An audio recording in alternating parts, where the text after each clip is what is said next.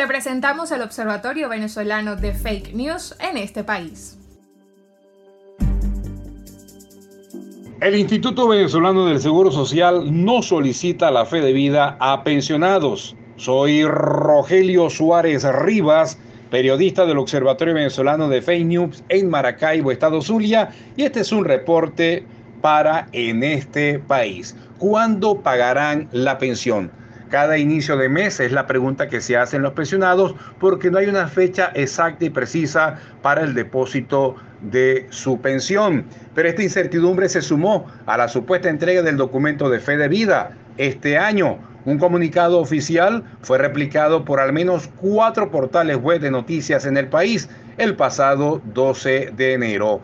El Observatorio Venezolano de Fake News, a través del buscador Google, pudo determinar que ese texto no es respaldado por ninguna fuente o vocero del gobierno nacional.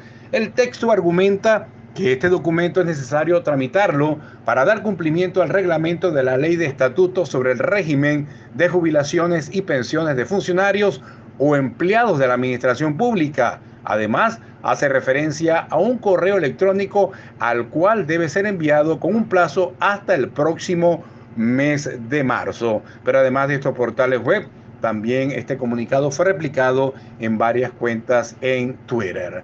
El Observatorio Venezolano de Fake News contactó a Erwin Aldana, jefe de la Oficina Administrativa del Instituto Venezolano del Seguro Social en Maracaibo, Estado Zulia, quien informó que esta institución no está solicitando el documento de fe de vida a los pensionados. Carlos Petit, del bloque de defensa de estas personas, quien además también es representante de la Federación de Trabajadores del Estado Zulia, informó al Observatorio Venezolano de Fake News que ninguna institución o ente público está solicitando este documento.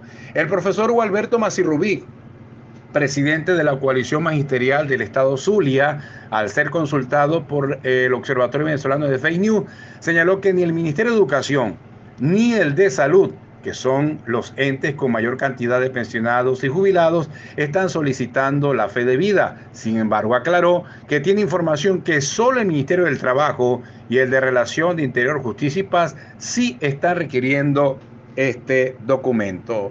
Desde el Observatorio Venezolano de Fake News, exhortamos a revisar las fuentes primarias de información para confirmar la veracidad de los contenidos antes de ser difundidos. Les invitamos a seguirnos a través de nuestras cuentas en Instagram y Twitter, arroba